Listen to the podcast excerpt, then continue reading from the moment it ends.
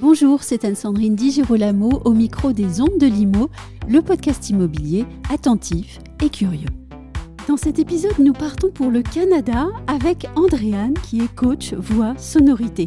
Avec cette spécialiste reconnue pour ses qualités d'accompagnement de nombreux professionnels dans une utilisation optimale de leur voix, et là je ne parle pas du tout d'artistes lyriques mais bien de professionnels de tous horizons, nous abordons la question très importante des moyens que nous pouvons nous donner pour avoir une communication efficiente et efficace avec une personne amenée peut-être à devenir un client.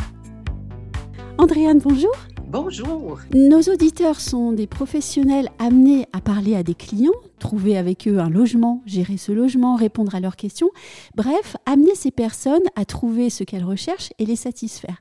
Comment fait-on pour engager une conversation constructive et bénéfique avec un client qu'on ne connaît pas? Euh, J'aime tellement cette question-là. ça, c'est gentil. je, je, je suis une passionnée de communication humaine orale. Et je, le dis gentiment à mon égard, mais j'ai une certaine obsession par rapport à la sonorité de la voix humaine. Et ça fait partie de ce qu'on prend pour acquis, mais qui pourtant nous aide infiniment. Mmh Alors, quand on engage une conversation avec des gens qu'on ne connaît pas, déjà écouter avec beaucoup, beaucoup d'attention les trois, les deux, trois, cinq, dix secondes où les gens disent euh, bonjour, euh, je veux ceci, je veux cela, ou peu importe. Euh, souvent, on attend juste que ce moment-là se termine et pourtant,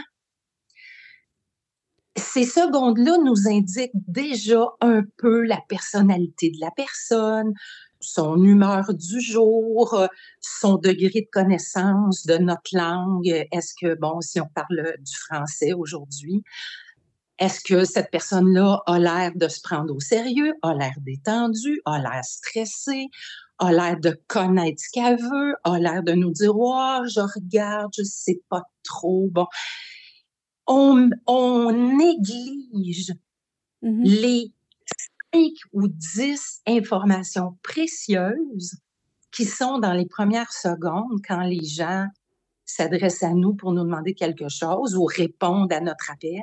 Mmh Et pourtant, c'est les premiers indices comment déjà commencer à s'adapter à cette personne-là, même si on ne la connaît pas. Et quand on a préparé cet entretien ensemble, vous m'avez dit que euh, savoir qui on a en face de soi et en être conscient est essentiel, hein, si je me souviens bien, et que pour cela, eh bien, on a tous en nous un espion bienveillant qu'on doit savoir faire travailler. Alors, c'est qui cet espion bienveillant? Parce que l'expression est quand même euh, attire notre curiosité. Et puis, qu'est-ce que je dois lui faire faire en pratique? Effectivement, j'ai choisi ce nom-là d'espion bienveillant.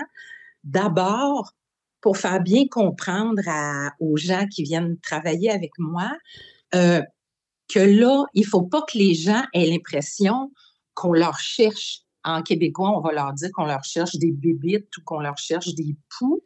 L'espion bienveillant, c'est je vais faire travailler mes yeux, mes oreilles, euh, et, tout ce qui peut avoir entre les deux et toutes les connexions dans mon cerveau pour justement tout ce que j'entends, tout ce que je vois, tout ce que je ressens dans euh, la façon d'être de la personne, la posture de son corps? Est-ce qu'elle bouge beaucoup? Est-ce qu'elle a l'air rigide? Euh, est-ce que son visage est neutre? Est-ce qu'elle a l'air de m'observer? Est-ce qu'elle a l'air de se méfier? Est-ce qu'elle a l'air ouverte? il y a des éléments qu'on voit, qu'on entend, qu'on ressent. Et l'espion bienveillant, ben, c'est de décider sciemment de porter une très grande attention à ça dès les premières fractions de seconde où on interagit avec quelqu'un. Ça peut être un client, ça peut être un collaborateur, ça peut être un patron, euh, mais c'est toujours utile parce que ensuite, moi, comme locuteur, ayant n'importe quel type de message à passer, mmh si je ne m'adapte pas à un minimum de trois, quatre éléments que j'ai perçus, eh bien, euh, je ne vais pas augmenter les chances que la personne m'écoute avec une qualité puis une durée qui permet qu'il y ait une vraie connexion et des suites. Donc, je dois travailler à la qualité de la connexion, en fait. Exactement, qui est la première étape. Oui. La qualité de la connexion. La, la qualité de la connexion permet la qualité de l'écoute en durée et, et en intensité. Et s'il n'y a pas d'écoute, c'est impossible qu'il y ait des suites. C'est impossible qu'on comprenne, qu'on retienne et qu'on passe à l'action si on n'a même pas écouté. Donc oui, oui, ce sont les étapes. Mais l'espion bienveillant, euh, on doit le décider au niveau de nos intentions profondes dans notre tête et non pas apprendre une mécanique de oh, je vais faire attention aux six éléments de sonorité de ma voix, mais je vais l'apprendre comme un comédien et euh, ça va mettre les gens à l'aise. Non, ça fonctionne pas si c'est mécanique. Mmh. Il faut que ce soit sincère dans nos intentions, qu'on aborde les gens comme je m'en vais proposer. Et pour proposer de la meilleure façon possible à chaque fois pour chaque personne, je suis l'espion bienveillant qui a d'abord cueilli les données que la personne a bien voulu me transmettre juste en me parlant quelques secondes. Et donc, est-ce que ça veut dire, si je reformule ça, que je dois mettre comme une seconde peau sur ce travail que je dois faire, à savoir établir une, bonne connexion avec les gens, mais, mais surtout être bienveillant à leur égard et que ça devienne moi-même en fait. C'est pas une technique, c'est rien d'autre que être moi-même, à travailler, à être en bonne qualité d'entente avec celui que j'ai en face. Est-ce que c'est ça? Ben, ça ressemble à ça beaucoup. Mais?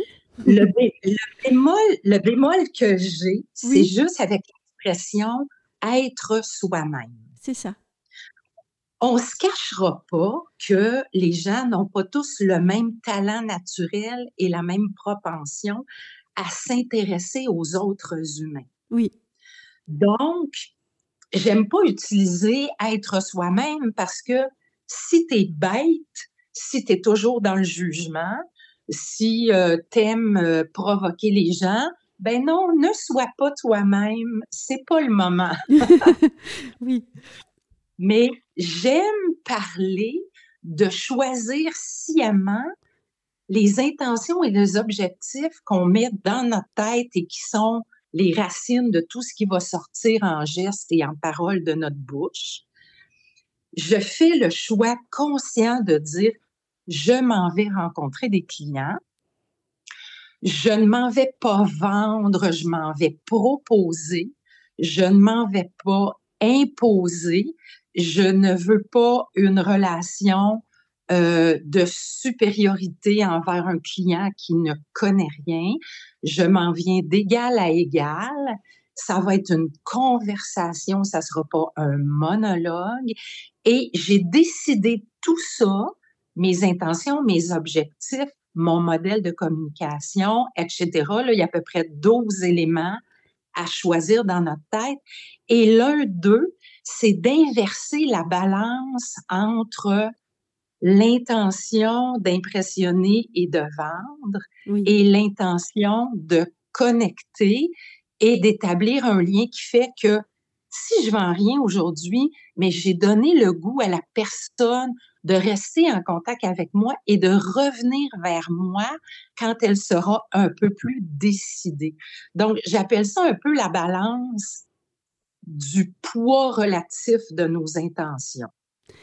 Donc, ben, je vais accorder beaucoup plus d'importance à la connexion au mmh. moins dans les deux premières rencontres ou la première rencontre. Ensuite, je m'en irai un peu plus vers le fait que, ben, dans le fond, il faut quand même que je vende. C'est mon métier ou c'est ma profession. Dans un second temps, une fois que j'ai fait attention à être vigilant et à prêter attention à la personne que j'ai en face et à ce qu'elle, et à ce qu'elle me dit, je dois aussi m'autoriser à faire attention à elle et à lui poser des questions, en fait. C'est essentiel aussi, savoir poser les bonnes questions. Absolument, absolument. Parce que là, on s'entend que les deux, trois, cinq, dix premières secondes, là, il y a des gens qui parlent plus, il y a des gens qui parlent moins, mais elles sont des, des premiers indicateurs pour euh, qu'on s'adapte euh, rapidement là, avant d'avoir beaucoup d'informations, mais bien sûr, pour que cette connexion-là, elle dure et qu'elle soit de qualité également, poser des questions aux gens, c'est très important, mais la tonalité de la voix, le volume, la fluidité de ma voix, si je demande à quelqu'un, bon, là, est-ce que vous voulez vraiment acheter ou vous savez pas ce que vous voulez? ben, c'est agressant. Oui. J'ai pas l'air, j'ai pas l'air d'avoir envie, sincèrement, de connaître les besoins, les envies, le questionnement de la personne en face de moi. Alors, si toutes mes questions sont toujours euh, avec une intention de, de bien connaître la personne, mais avec un intérêt sincère. Puis là, des fois, j'utilise l'expression se mentir pour des bonnes raisons c'est pas vrai qu'on est intéressé à connaître tout le monde profondément. Oui, il y a des gens, c'est dans leur nature. Il y en a d'autres que ce n'est pas dans leur nature. Mais on est capable de se conditionner, de se programmer pour dire, ben, moi, je suis dans l'immobilier. La relation humaine qui passe par le, le, côté efficient et agréable de ma façon de m'exprimer, de poser des questions, d'établir la connexion, ben c'est important. Si j'aime pas ça du tout, je vais changer de, de, domaine. Parce qu'en immobilier, tu peux pas ne pas être en conversation avec tes clients. Puis pour les gens pour qui c'est un peu moins naturel, ben programmez-vous et au lieu d'être vous-même une personne qui aime peut-être moins jaser, inventez-vous un personnage, mais un personnage sincère qui va mettre euh, en évidence la partie de vous qui aime quand même les humains. Et là, on va donner à cette partie-là de votre personnalité toute la place pendant les rencontres avec les clients. J'aimerais aussi qu'on évoque la question de la formulation, euh, puisque euh, nous n'appartenons pas tous au même milieu social, on n'a pas tous la même éducation, on n'a pas la même histoire, ou même tout simplement le même âge. Et donc parfois, eh bien, on se sent maladroit ou pas très à l'aise puisque en face de nous, encore une fois, on a quelqu'un qu'on ne connaît pas forcément. Et là, on se ah. demande quel mot utiliser, quel registre de langue adopter. Et puis même parfois, on se dit, tiens, peut-être qu'il faudrait que je ressemble à mon client, que je m'habille comme lui, etc. Qu'est-ce que vous pensez de cela déjà? Et puis ensuite, comment est-ce qu'on gère ces différences, encore une fois, pour satisfaire ce client et l'amener à choisir nos services? Oui. oui, oui, pour connecter plus fort.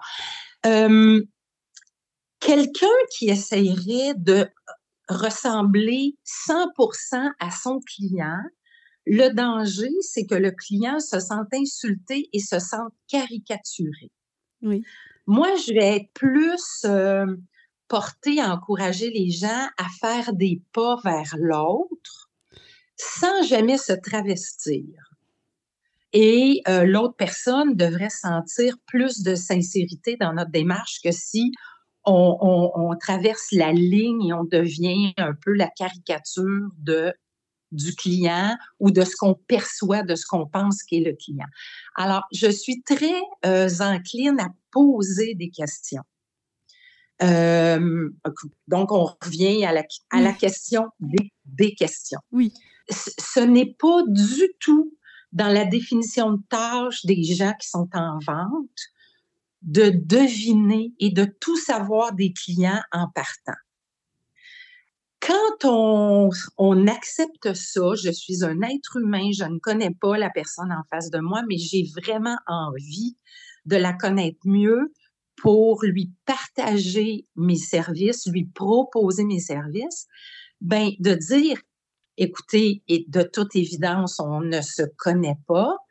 Euh, avant que je vous parle de mes services, j'aimerais ça savoir, ben, dans quel domaine euh, travaillez-vous? Euh, quel genre de maison habitez-vous en ce moment? Qu'est-ce que vous aimez de cette maison-là? Qu'est-ce que vous n'aimez pas? Avez-vous des enfants? Euh, des questions qui sont pas intrusives, euh, qui sont aussi sur un ton où, ben, si ça vous tente de me parler de ça, moi, ça va m'aider à mieux vous connaître, puis ensuite à vous servir vraiment de façon très personnalisé. Et jamais, jamais, on laisse entendre à la personne qu'on peut deviner ses besoins. La personne, il y a un très grand pourcentage d'humains qui vont se sentir beaucoup plus importants et beaucoup plus respectés si euh, elles ont cette conscience-là qu'on s'informe, qu'on devine pas, qu'on prend pas pour acquis, qu'on fait pas semblant qu'on sait tout. Mmh C'est déjà, déjà, déjà une euh, comme un lubrifiant dans les relations humaines. D'arriver et je suis très humble par rapport au fait que non, on ne se connaît pas du tout, mais j'ai vraiment un intérêt à vous connaître mieux pour vous servir mieux. Et Andréane, j'aimerais aussi qu'on approfondisse un peu la, notion de vigilance et d'attention. Alors voilà pourquoi je vous pose cette question. C'est parce que dans notre monde, euh, les téléphones sont pour certains, hein, pas pour tout le monde, devenus comme leur troisième main. Et mm-hmm. nous avons, il me semble, perdu pas mal de notre capacité à être attentif à l'autre. Et derrière cette question-là, eh bien, en fait, il y a celle de la sincérité, de l'éducation d'abord, puisque normalement, quand on parle à quelqu'un, eh bien, on ne regarde pas son téléphone, mais en fait, on se rend compte que tout le monde le fait, euh, que finalement, eh ben, plus personne ne prête attention à ce qui est dit. Et au fond, il y a un vrai souci de sincérité. Comment est-ce que vous, vous, envisagez euh, cette question-là? Euh, Je répondrai en deux volets. Oui. le, le, premier, j'aime parler de, bon, j'aime les expressions un peu caricaturales, donc je parle de message à la nation et mon mode d'emploi. Et ça veut tout simplement dire, dès le début d'une rencontre avec une personne qu'on connaît pas, euh, ça peut être très, euh, très aidant tout de suite de dire, j'aimerais vous proposer qu'on ferme tous les deux nos téléphones qu'on prenne vraiment euh, du temps ensemble, concentré pour que je comprenne bien ce que vous voulez, que je puisse bien vous servir. Donc, mentionner clairement qu'on suggère qu'on ferme les téléphones pour quelques minutes, c'est déjà une chose parce que tout ce qu'on ne dit pas, qu'on ne demande pas, qu'on ne précise pas, ça a des conséquences. Ensuite, euh, qu'il y ait un téléphone ou pas, effectivement, la durée de l'attention et la vigilance du cerveau, oui.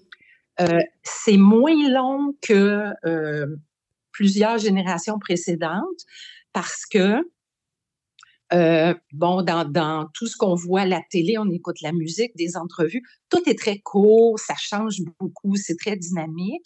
Donc, on a perdu un entraînement à écouter longtemps. Et là, euh, effectivement, dans mes trucs, les six éléments de sonorité de notre voix sont importants. Je vais y revenir. Le type de phrases sont très, très importants aussi. Les types de phrases. Si quelqu'un me pose une question ou si je veux passer une information, je dois faire la phrase la plus courte possible. Mmh et qui est le plus en lien direct avec le sujet ou la question de la personne en face de moi. Et même si je sais que j'ai cinq autres informations à lui passer, je vais euh, intercaler des questions comme est-ce que ça va pour ça? Me permettez-vous que je rajoute quelque chose? Avez-vous une question tout de suite sur ce que je viens de dire? Et là, nos, nos, nos notre message passe du monologue de phrases qui s'enfilent puis qui finissent par endormir la personne, même si tout ce qu'on dit, c'est vrai, même si tout ce qu'on dit, c'est pertinent, l'enfilade de phrases affirmatives, sujet, verbe, complément, ça devient assommant mmh. quand même. Alors là, si je vous dis, euh, Pouvez-vous me préciser ce que vous vouliez savoir par rapport au type de phrase? Là, le cerveau de la personne avec qui je suis est obligé de se remettre en vigilance. Elle doit réfléchir, me reposer une question et l'attention qui suit est à son maximum. Et là, la prochaine réponse, je vais essayer qu'elle soit quand même assez courte encore une fois. Et on va toujours tout transformer en conversation, question-réponse, quelques affirmations, on revient à une question. Donc ça, le type de phrase, c'est déjà important? Ensuite, il y a les six éléments de sonorité de la voix. Justement, sur les éléments de sonorité de la voix, nous allons faire prochainement une autre interview. Et puis, cette fois-là, donc, vous nous parlerez de tout ce que peut faire notre voix pour nous. C'est bien cela, Andréane? Pour nous, et pour les autres, tous les entourages, euh, tous nos entourages avec lesquels on intervient et qu'on a des échanges euh, à l'oral. Un grand merci, Andréane, et à très bientôt alors. Avec le plus grand plaisir. Merci.